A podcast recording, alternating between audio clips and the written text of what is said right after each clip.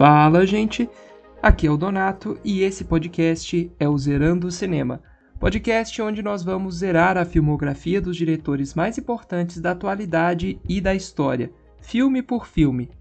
Esse é o nosso clube de cinema, para a gente bater um papo sobre os filmes e ir percebendo a evolução dos diretores e diretoras a cada longa.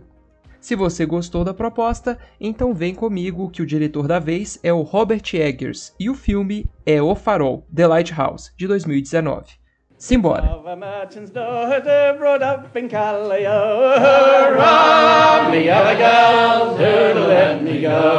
She took me in the parlor and said, Won't you be me? Hurrah, gal, do let me go. Seja muito bem-vindo ao nosso segundo episódio do Zerando Cinema. E hoje nós continuamos com Robert Eggers, dessa vez com o segundo filme dele, O Farol. Bom, a gente já falou um pouco sobre o Robert Eggers no programa passado, então acho que a gente pode ir direto para a sinopse. Vamos lá. No final do século XIX, um novo zelador chega a uma remota ilha na Nova Inglaterra para ajudar o faroleiro local mas o isolamento causa tensão na convivência entre os dois homens. Entre tempestades e goles de querosene, o novato tenta desvendar os mistérios que existem nas histórias de pescador do seu chefe. Bem, essa foi a sinopse do filme, e introduzindo brevemente, O Farol é um filme que transita entre o drama e o horror. Algumas pessoas caracterizam esse filme como um filme dramático, um filme de drama que usa alguns artifícios do terror.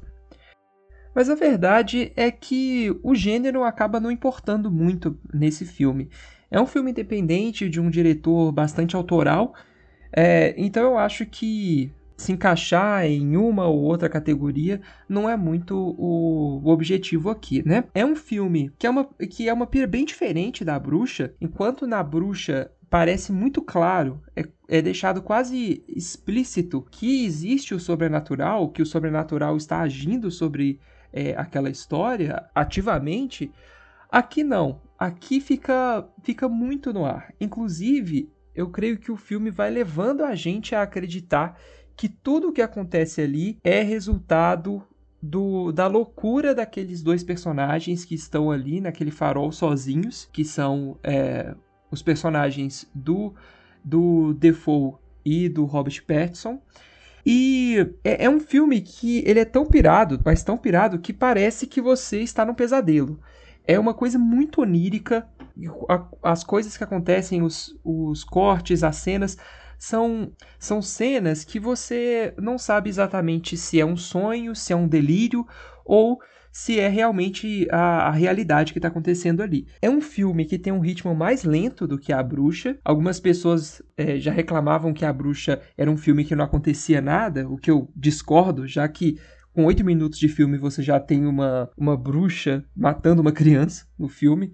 Mas se se quem já reclamava do, da bruxa lá atrás, então aqui no Farol não vai nem conseguir assistir, porque é, é um filme que realmente vai levando um tempo para fazer a construção dos personagens, para ir fazendo a gradação da loucura deles. É, é um filme que vai sendo construído devagarzinho. E, e, o resultado realmente é, é, é, muito bom, é muito bom. Você vê realmente essa gradação acontecendo. E essa gradação só é possível por causa desses dois atores maravilhosos, que é o William Defoe e o Robert Pattinson. São dois cachorros loucos em cena, soltos, e, e por esse motivo acaba sendo um filme que tem sim uma, uma pegada autoral muito grande do diretor, muito de fotografia, muito de áudio, muito de, de mitologias ali, de referências, mas eu acho que o principal do filme acaba sendo esses dois atores. É um filme de ator. Sem esses atores ali para segurar esse rojão, seria só seria só mais, mais um filme, né? E é um filme que ele acaba usando desse, desse clima pesado, dessa narrativa lenta, para ir construindo uma claustrofobia, um, um sentimento de, de, de aperto, de prisão mesmo. A gente vê que até a, a forma como ele foi filmado, ele foi filmado num enquadramento muito menor, né? Ele foi filmado em 4x3. A bruxa já era um enquadramento menor do que o, o, o usual. Esse é menor ainda. É aquele enquadramento de TV de tubo mesmo, muito quadradão. Então, é, isso faz, por exemplo, que o faz com que o farol fique enorme, aquele símbolo fálico fique enorme quando ele aparece. E, e essa, esse quadradinho faz a gente se sentir tão preso, tão, tão uh, num localzinho tão minúsculo.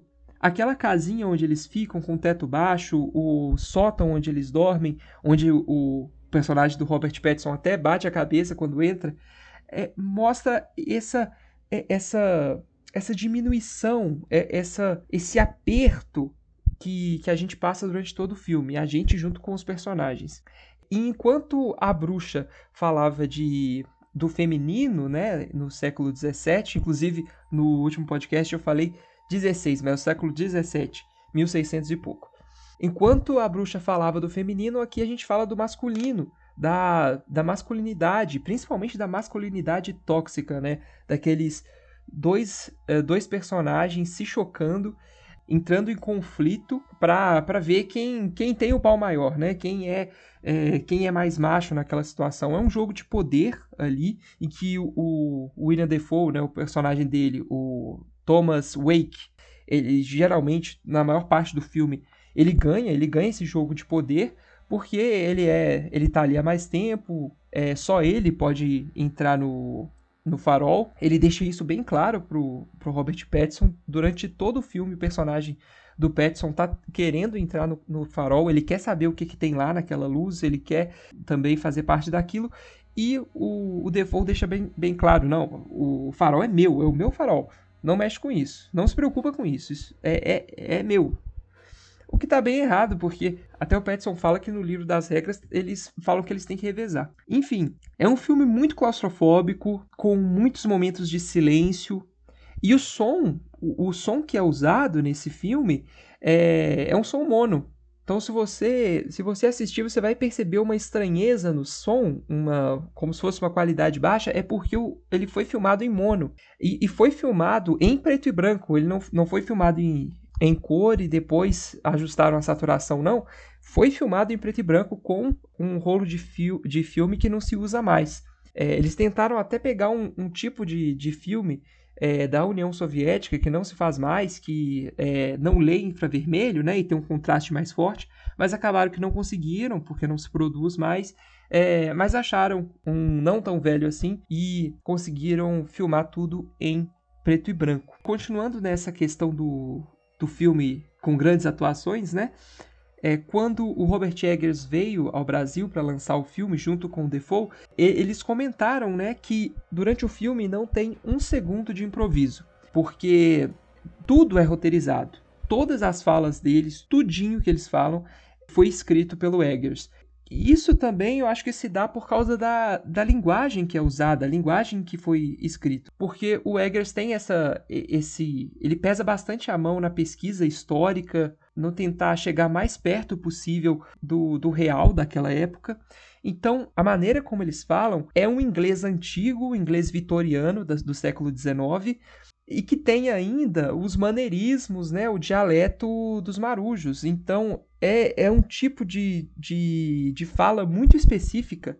Então, eu imagino que improvisar com isso deve ser impossível. Então, eles têm que se ater bastante, tiveram que se ater bastante ao texto. E você tem uma trilha sonora maravilhosa, né? É uma trilha sonora que vem casar com esse enquadramento fechado para causar aquela, aquela sensação de, de aperto você tem mar de todos os lados apertando, fechando, oprimindo aquela ilha, aquela, aquela ilha isolada, aquele mundo à parte. Então você tem ali o, a trilha sonora com a, te, a, a, tempestade, a buzina, o alarme, parece que é um alarme de tempestade que fica tocando sempre, né?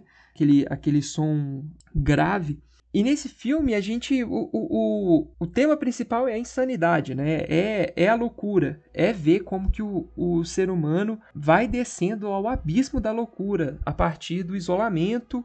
Uh, não só do isolamento, mas também da repressão dos desejos, né? Dá para ver que tem muito desejo reprimido nesse filme dos, dos dois personagens. É, e tem uma tensão sexual muito grande entre os dois. E em vários momentos, quando eles estão sozinhos à noite e estão bebendo juntos, né? Dá para ver que ele, eles estão sempre se batendo, se chocando e também se atraindo. Quando eles bebem, dá para ver que eles se aproximam mais e em um determinado momento aparece uma cena em que eles estão dançando juntos e eles quase chegam a se beijar. E logo depois disso, eles já se afastam e começam a, a dar porrada um no outro. O que é bem engraçado, assim, uma, uma tentativa desesperada de se autoafirmar como, como másculos, como, como homens machos e tal. My lover is born, and her heart is mellow. I would give the whole world just to share her pillow. On, on, day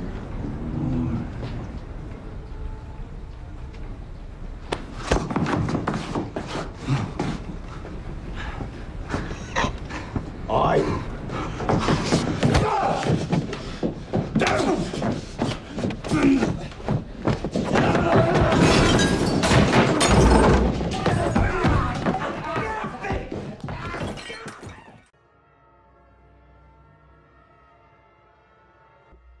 é muito interessante saber que essa, esse filme foi inspirado numa história real que aconteceu em 1801 no farol de Small, um farol da Inglaterra é, que recebeu dois faroleiros, o Thomas Howell e o, Trom, e o Thomas Griffith, difícil de pronunciar, e que era uma ilha muito pequena, muito pequena. Se você procurar esse farol no, no Google Maps, você vai ver que é praticamente uma rocha. Não, não tem mais nada. É o farol e mais nada. E, e nesse farol uh, tinha uma, uma pequena varanda. É, em algum determinado momento, um dos, dos homens morreu e o outro, por ter várias desavenças com, a, com aquela pessoa, por estar sempre brigando com ele, é, resolveu deixar o corpo ali. Ele fez um caixão e deixou o corpo, porque se ele enterrasse ou jogasse no mar, a culpa ia, ia recair sobre ele. Ele ia acabar sendo acusado de ter matado a pessoa e ocultado o cadáver. E aí eles foram resgatados depois de vários meses e o, o sobrevivente já estava em estado quase morto, né? Já muito, muito debilitado, muito desnutrido. E eles ficaram meses lá, meses porque uh, a tempestade não deixava que os barcos fossem lá resgatar eles, né? O, é a mesma coisa que acontece no filme também. Então no filme você tem essas duas masculinidades tóxicas, né, dos dois personagens em conflito é, você vê aquele territorialismo deles, né? Um tentando se, se mostrar maior que o outro, a, tensão sexual e o, o personagem do Dafoe que se esforça a todo momento para reafirmar o seu, o seu poder sobre o Weasel.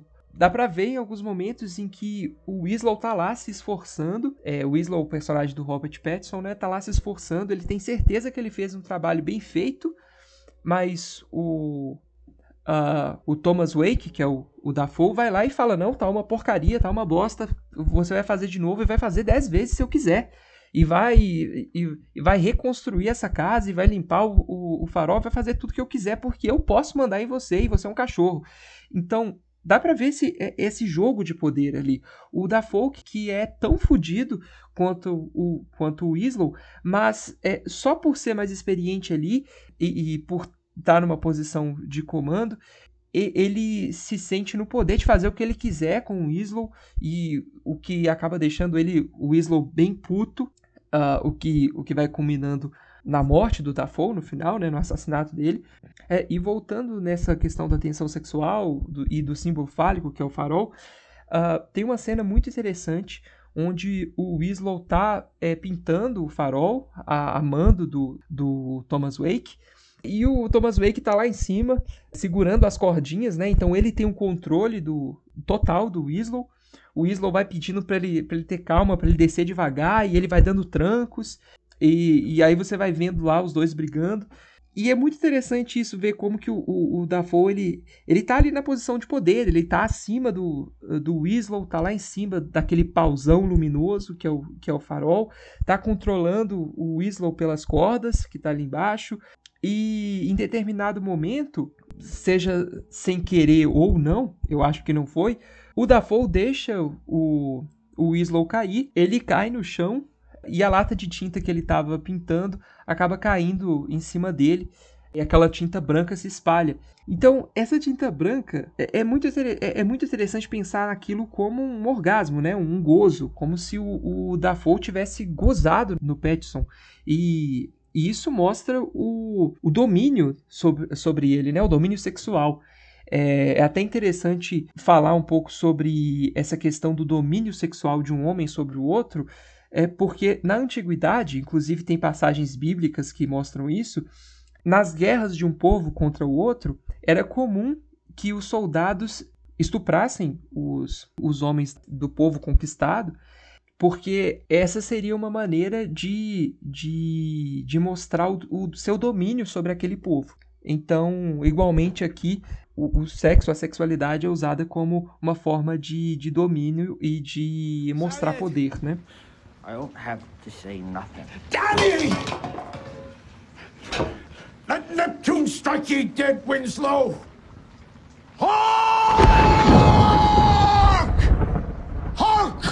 Triton! Hark!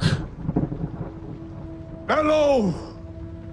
Bid our father, the Sea King, rise from the depths full, foul in his fury. Black waves teeming with salt foam, to smother this young mouth with pungent slime to choke ye, engorging your organs till ye turn blue and bloated with bilge and brine and can scream no more. Only when he, crowned in cockle shells, with slithering tentacled tail and steaming beard, take up his fell befinned arm.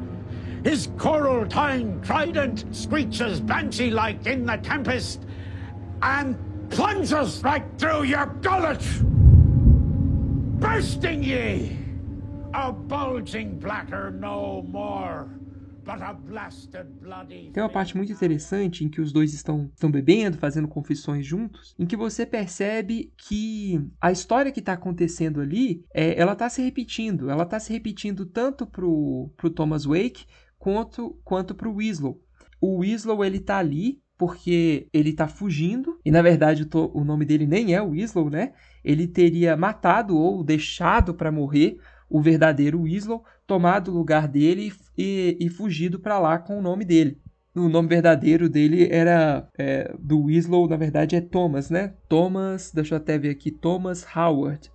Então, é, você vê ali da mesma forma em que o Winslow, que era um lenhador antes, e mata o, no final o Dafoe com uma, um, uma, um machado de lenhador, e repetindo a história que já tinha acontecido com ele, o Dafoe, é, ele mata, ele teria teria uh, matado seu, o, o, seu ajudante anterior e agora estaria ali fazendo a mesma coisa, matando dia após dia o Winslow, o personagem do Petson, com é, as suas maquinações, com as suas, as suas implicâncias com ele.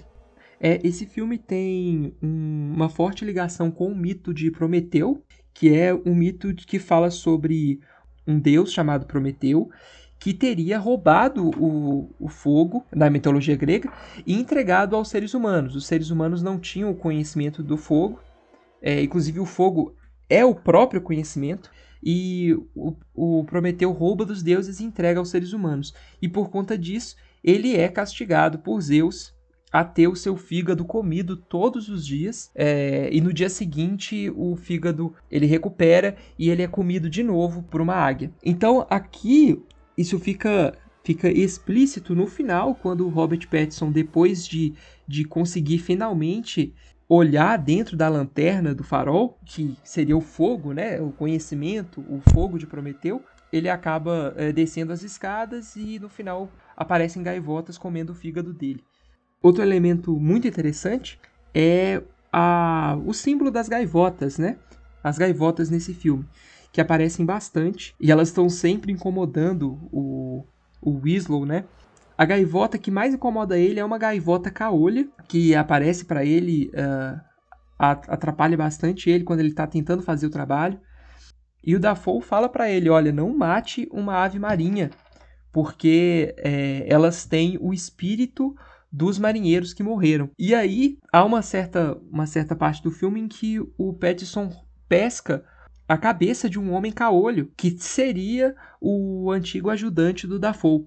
É, isso corrobora ainda mais a tese de que ele teria matado o ajudante. É claro, a gente não sabe se isso é uma ilusão. Pode ser que tudo seja uma ilusão, a gaivota, ou a cabeça que ele pescou, ou o próprio Dafoe, o farol. Pode ser que tudo seja uma ilusão da cabeça do Winslow. Pode ser que, que os dois sejam uma pessoa só. É um filme que, que, que admite todas essas interpretações. Mas é, não é um filme que deixa em aberto uh, porque deixa buracos é um filme que ele deixa as, as coisas em aberto, mas ele te dá elementos para que você construa essa história. Não, não é um filme que é tão vazio que é aberto. É um filme que é tão cheio que é aberto. Ele tem muitos elementos e a partir desses elementos você constrói a sua linha narrativa. É, é não é, uma, não é um, um, um trabalho preguiçoso de, de não que de de não querer fechar a história. Não, é uma história que tem muito elemento, tem muita interpretação para se fazer. Por fim, eu gostaria de falar um pouco do, do horror cósmico que, que aparece ali, né? Porque o terror nesse filme é a solidão, o terror nesse filme é o isolamento, é a insanidade que vai chegando perto deles. Eles estão ali rodeados por algo muito, muito maior do que eles, que é o mar, e perto do qual eles são nada. E, e nisso reside o cerne do horror cósmico, é, principalmente do Lovecraft, né? Que é a insignificância humana. A insignificância humana e a fragilidade do, da vida e do cérebro humano que pode se enlouquecer por muito pouco. Então, o, o terror aqui ele é muito maior do que um fantasminha, do que do que um marujo morto, uma sereia que aparece. Não, ele é muito maior que isso. Ele é o terror da existência. É o terror do, do, de estar vivo e de estar vivo naquelas condições e naquele local. Então, é um filme muito interessante. Dá para ficar falando durante horas sobre ele, mas eu, eu creio que creio que eu consegui aqui comentar sobre os pontos que eu acho mais interessantes. Então, por hoje é isso. É um filme muito bom, recomendo. E na semana que vem a gente continua com, com Robert Eggers, é, da próxima vez com The Northman, que é o, o último filme que ele lançou no ano de 2022, esse ano, tá bom? Uh, lembrando que você assiste o Farol e também é, A Bruxa na Netflix. O Farol eu sei que tem na Netflix, A Bruxa eu sei que tem na Netflix e tem também no Prime Video, tá bom? Então é isso, até a próxima e tchau! Five